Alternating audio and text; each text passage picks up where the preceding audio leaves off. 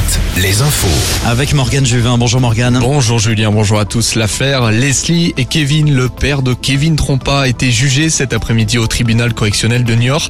Il comparait pour instigation à l'assassinat non suivi des faits et menace de mort. Son procès a été renvoyé sur demande de la défense sans nouvelle date et le prévenu est placé en détention provisoire. Guy Trompa aurait cherché à recruter des détenus pour se venger en éliminant les responsables du meurtre de son fils. Tout cela en échange d'une somme d'argent. L'homme de 50 ans était incarcéré au moment de la disparition du couple. Emmanuel Macron est en Charente-Maritime aujourd'hui. Le président est intervenu dans un lycée technique de Sainte pour évoquer la réforme des lycées professionnels. Que doit-on retenir des annonces du président? Eh bien, il a confirmé la rémunération des lycéens en stage dès la rentrée prochaine. Ce serait 50 euros par, par semaine pour les stagiaires de seconde, 75 et 100 euros pour les premières et terminales.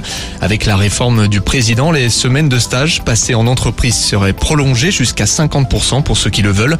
Le diplôme doit être un pont vers l'emploi, a affirmé Emmanuel Macron.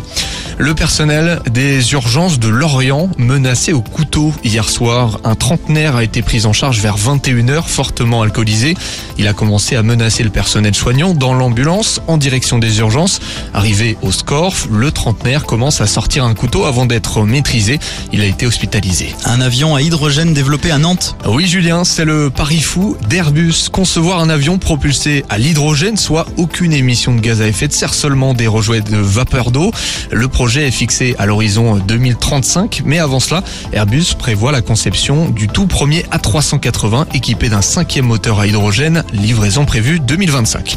Les sorties avec plusieurs concerts ce soir. Hervé est attendu à La Roche-sur-Yon, iPhone iPhone à Brest, les humoristes avec Marc-Antoine Lebré dans le Finistère à Guipava, les Baudins au Mans jusqu'à demain. Et puis on termine avec euh, du sport et un mot de volée. Et Saint-Nazaire qui a l'occasion de valider sa place en demi-finale de qualification européenne. Premier du groupe, les Nazériens recevoir ce soir Narbonne. Poitiers, quatrième de ce mini-championnat, devra battre 7 ce soir pour se qualifier. Merci Morgane, à tout à l'heure. 17h, nouveau point sur l'actu sur Alouette.